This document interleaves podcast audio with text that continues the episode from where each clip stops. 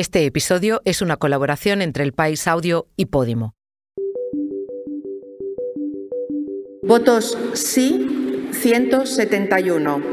Votos no, 179. Abstenciones. Cataluña se prepara para la emergencia por sequía. En Barcelona se ha reducido ya la presión para evitar.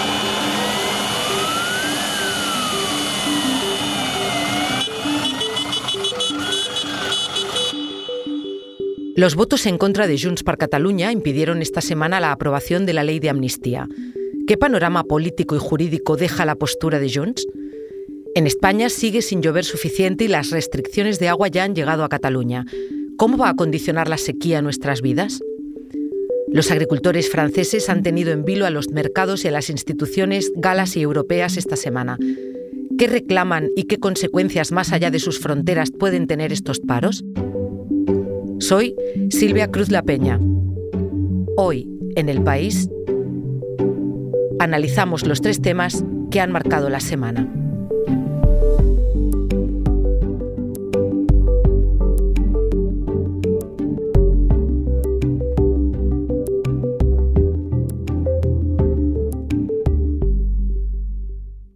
Calvo Gómez Pilar, no. Ese instante, ese no a la ley de amnistía de una de las diputadas de Junts per Catalunya en el Congreso provocó sorpresa en parte de la bancada socialista y un cambio de rumbo en la tramitación de una ley que el Ejecutivo de Pedro Sánchez daba por hecha.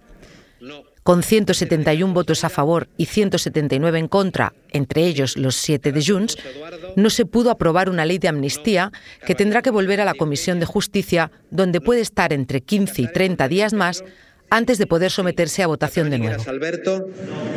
No. Para saber qué panorama queda y cuál nos espera los próximos días, le pedí a mi compañero de política, José Hermida, que me mandara unos audios con algunas claves. ¿Realmente no preveían los socialistas la jugada de Junts? Los socialistas empezaron a percibir el lunes por la tarde, la víspera de la votación, que las cosas habían complicado con Junts y que el partido catalán ya no aceptaba el acuerdo alcanzado días antes. Había sido decisiva la actuación de dos jueces, uno en Madrid y otro en Barcelona, prolongando sus investigaciones y eh, imputando delitos de terrorismo y de alta traición a Carles Puigdemont y otros dirigentes independentistas. Eh, ahí es cuando Junts, aconsejado por sus juristas, entiende que, tal como está redactada la ley, tiene lo que ellos llaman agujeros eh, por los que se pueden colar jueces para eh, rescatar acusaciones contra eh, sus dirigentes, contra su líder e invalidar la amnistía. Y las negociaciones continúan hasta el martes, el día del Pleno, pero eh, los socialistas ya ven que la postura de, de Junts es inamovible, ellos tampoco están dispuestos a ceder y es cuando se produce la ruptura. ¿Qué quiere conseguir Junts con este nuevo plazo? Junts exige lo que ellos llaman una amnistía integral, una amnistía para todos, eh, pero que en realidad es también la exigencia de una amnistía para su líder eh, Carles Puigdemont. Eh, Junts lo que quiere es que en, la ley incluya mm, entre los posibles delitos amnistiados los de terrorismo en todas sus formas y los de alta traición. Esto es así porque em, eh, diversos jueces, un juez de Madrid y otro juez de Barcelona, los jueces a los que aludíamos, eh, pues han eh, imputado estos delitos que hasta ahora, en cuatro años, no habían aparecido en una instrucción judicial, pero que ahora se formulan contra Puigdemont y otros dirigentes independentistas. Es decir, Junts quiere adaptar la ley a las últimas actuaciones de los jueces.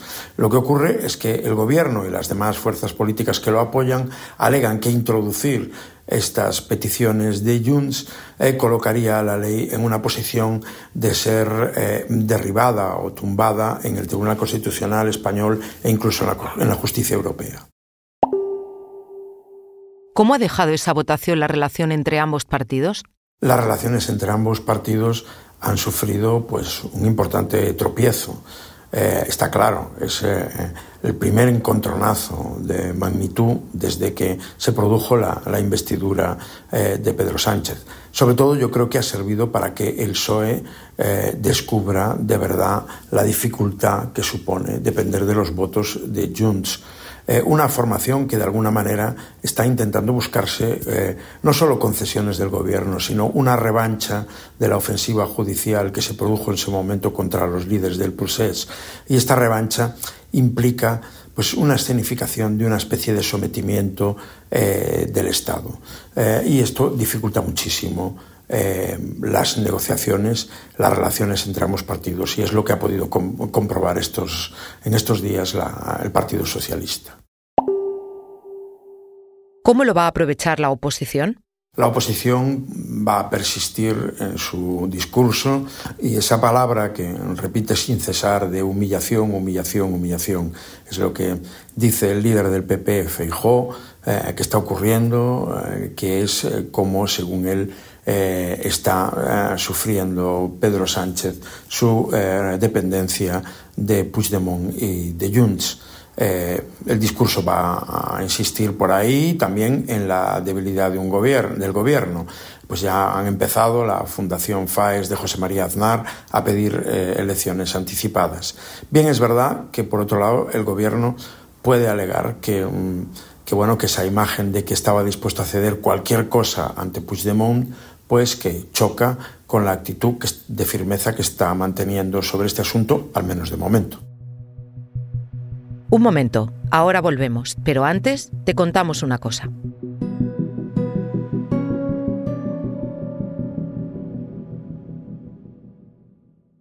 Hoy en el país te recomendamos Los nueve de Diatlov, un impactante suceso cuya solución aún hoy trae de cabeza a expertos de todo el mundo. La desaparición de los jóvenes se hace oficial. Se avisa a las autoridades y a la búsqueda se suma la policía y el ejército. El equipo de rescate encuentra la tienda de campaña colapsada y vacía. Y al lado encuentran los primeros cadáveres. Los 9 de Diatlov es un podcast exclusivo de Podimo. Porque escuchas mientras te informas con las mejores historias, te regalamos 30 días gratis de suscripción a Podimo, la app de podcast y audiolibros. Date de alta en podimo.es barra hoy en el país. Después solo 4,99 euros al mes.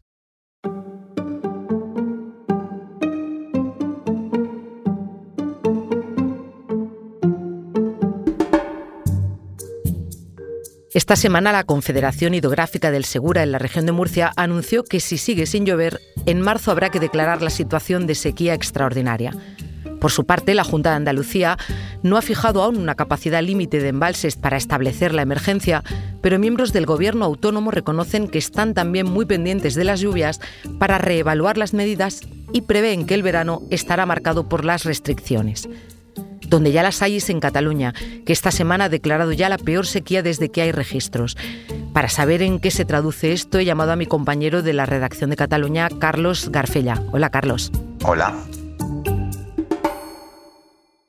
Carlos, dame algunos datos que nos hagan entender por qué es esta la peor sequía registrada. En Cataluña eh, se empezaron a recabar datos pluviométricos desde principios del siglo XX, ¿no? Y, precisamente desde entonces nunca se había registrado tanto tiempo eh, sin, digamos, unas lluvias eh, normales, ¿no? Y, llevamos ya 40 meses en los que mes tras mes está lloviendo menos de lo que la media histórica nos dice. Y, eso lo que ha provocado a lo largo de estos más de tres años es que los embalses hayan ido cayendo y a día de hoy estemos al 15,8% de agua embalsada en, en las cuencas internas de Cataluña. Claro, de hecho, por eso se han implantado estas medidas que comentábamos al principio. Resúmeme, ¿en qué consisten?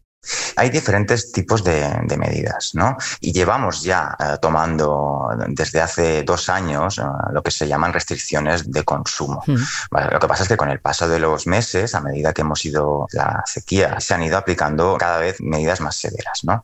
Entonces, esta semana se declaró el, estado de emergencia, que es el último estado que recoge el plan de sequía para preservar el poco agua que, que queda. Y entre ellas afectan tanto la agricultura, en donde, por ejemplo, los agricultores eh, tienen que reducir un 80% el agua que utilizan, eh, como la ganadería también tienen que reducir un 50%. También la industria, un 25%, también los ciudadanos en casa. Hay restricciones de consumo doméstico en los que solo se pueden usar 200 litros de agua al día por ciudadano. Eso te quería preguntar, ¿cómo se va a notar en el día a día? Por ejemplo, está prohibido lavar el coche con agua. Mm. Eh, también, por ejemplo, no se pueden regar los jardines. Mm. Las típicas fuentes de, calles, digamos, eh, decorativas, ornamentales, están inutilizadas. La famosa fuente de Montjuic mm. no sale agua, ¿no? Y entonces eso, eh, eso es un poco las medidas que se pueden notar más a día de hoy. Ahora bien, se pueden seguir agravando. Si la sequía sigue, se va a ir reduciendo los consumos y va a llegar un momento en el que, por ejemplo, los ciudadanos solo puedan utilizar 160 litros de agua al día y, mm. por lo tanto, es una situación muy, muy compleja. Carlos, has nombrado la, fuente de Montjuic, que es uno de los eh, reclamos que también tiene la ciudad para los turistas, y te quería preguntar cómo afecta al sector de la hostelería concretamente. Es que precisamente ese es un tema que está muy en el debate, tanto político como, como en la calle, ¿no? El, el, qué hacemos con el turismo, ¿no? El gobierno, desde que se empezó a declarar las primeras fases de alerta de esta gran sequía, ha ido tomando campañas de concienciación hacia el turismo, poniendo carteles en los hoteles, llamando al turista a hacer un ahorro de agua. Porque lo que se sabe es que el turismo, lo que no se quiere es que el turista consuma más agua de lo que, por ejemplo, consume un barcelonés en su día a día. Y medidas que pueden notar los turistas y que ya están notando, por ejemplo, este verano, por ejemplo, las duchas de las playas están inhabilitadas. Eh, hay piscinas que si no tienen un sistema de, de, recirculación del agua, no pueden llenarse las piscinas tampoco. Entonces, es, digamos, una, una de las medidas que el turista puede notar y que el gobierno también está tratando de recabar más datos sobre cuánto consume el turismo en Cataluña para también hacer más medidas para ahorrar su consumo. Por ejemplo, mira, hay un dato que es un estudio de la Universidad de las Islas Baleares, eh, dice que el turismo consume uno de cada cuatro litros que se consumen en, en las islas. Carlos, para acabar, tú que te encargas de temas de medio ambiente, ¿crees que Cataluña puede ser el futuro próximo para Andalucía o Murcia en poco tiempo? Yo más que el, futuro próximo en, Andalucía y en Murcia es el presente. Hmm. Y el golpe de realidad para mí, que, que en Barcelona eh, la gente esté preocupada de que nos estamos quedando sin agua, tiene que extenderse a lo largo, no solo en Andalucía, no solo en Murcia, que lo están sufriendo ahora, sino también a lo largo del Mediterráneo, ¿eh? porque es la zona, digamos, la zona cero, la, zona en la que los expertos climáticos están ya advirtiendo desde hace años que va a ser, vamos a vivir, digamos, una crisis hídrica permanente. Entonces, eh, estamos en una especie de laboratorio a cielo abierto sobre el futuro climático que nos espera en los, en los próximos años y mm. cómo vamos, cómo podremos garantizar el agua cuando deje de caer del cielo. Carlos, muchas gracias. A ti, Silvia.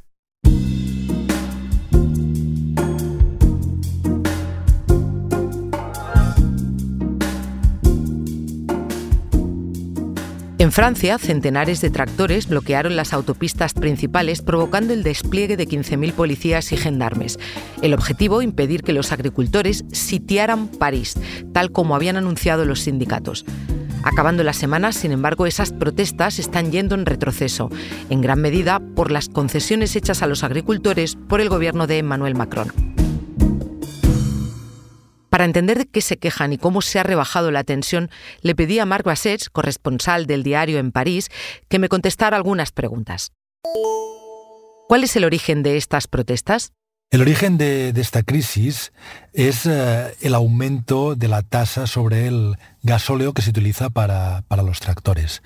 Este se puede decir que es el detonante, pero hay muchos más eh, factores. Hay un malestar acumulado en, el campo francés, no en todos los sectores de la agricultura, porque hay algunos que les van muy bien las cosas, pero otros en los últimos años eh, se quejan de que han sufrido una pérdida de ingresos, de que aumenta la burocracia y muchos cuentan que se dedican más tiempo al papeleo que a cultivar sus campos. Y después hay, un, hay un elemento esencial de la queja y el malestar agrícola en Francia, que es lo que ellos denuncian o señalan que son un exceso de normas medioambientales, eh, en el uso, limitaciones en el uso de los pesticidas. A esto se añade un término que se utiliza ah, con frecuencia en, Francia, que es un término inglés, un anglicismo, que es agribashing. Bashing es atacar, es criticar, es hostigar a los agricultores. Y hay, hay todo un debate sobre lo que llaman el agribashing por parte de los ecologistas. Se consideran muchos agricultores señalados, vilipendiados y estigmatizados eh, por el, ecologismo y señalados como los grandes contaminadores eh, de Francia. ¿Qué piden los agricultores a su gobierno? La lista de reivindicaciones de los agricultores franceses es larga y variopinta y depende, cada sector tiene sus reclamaciones, incluso mm, cada región tiene sus particularidades en, lo que, en, las, demandas y, y peticiones al gobierno, pero podrían resumirse estas reclamaciones en dos. Uno es el alivio de, las normas medioambientales que consideran que perjudican a, la agricultura francesa. Y el segundo son los acuerdos internacionales de, libre comercio y principalmente el de Mercosur, que agrupa a países de América del Sur. Y, los agricultores franceses creen que si se cierra y se aprueba definitivamente este acuerdo de la Unión Europea con Mercosur, eh, Europa y en particular Francia, este es el temor que tienen, eh, se verá inundada por productos eh, de, América del Sur, particularmente, por ejemplo, la, carne argentina, que denuncian los agricultores franceses, será más barata y dicen, sostienen, que no está sometida a las mismas normas eh, de control que, la carne autóctona francesa. ¿Cómo ha reaccionado el gobierno de Emmanuel Macron? El gobierno francés eh, ha respondido a este movimiento de protesta haciendo múltiples concesiones a los agricultores y respondiendo a gran parte de sus demandas. Emmanuel Macron, por ejemplo, ha ido a Bruselas a insistir en la oposición y el veto de Francia al Tratado de Libre Comercio eh, con el Mercosur.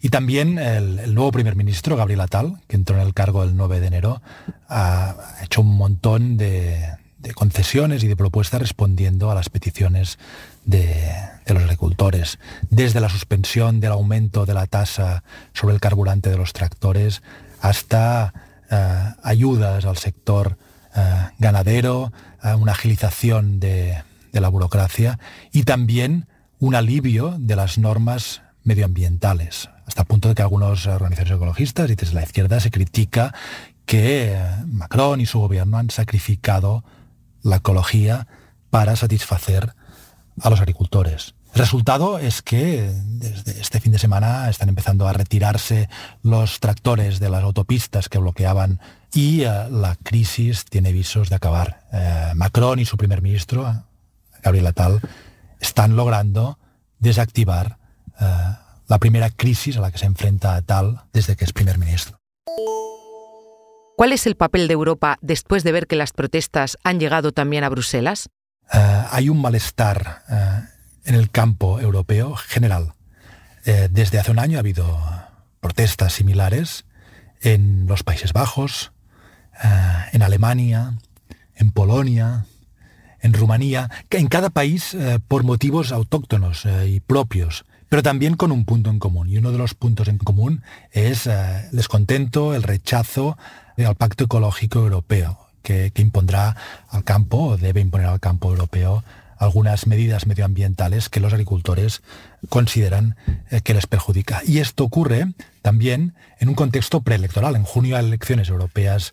Los sindicatos agrícolas, los lobbies agrícolas han sentido que era un buen momento para hacer escuchar sus reclamaciones. La extrema derecha, que está en auge en muchos países de la Unión Europea, ha creído que podía instrumentalizar este descontento y este es el terreno de juego donde se ha desarrollado esta pugna de los últimos días y donde vemos a unos eh, agricultores y a un sector agrícola que se ha sentido fuerte para obtener avances y para obtener respuestas a sus reclamaciones y en gran parte eh, lo ha conseguido.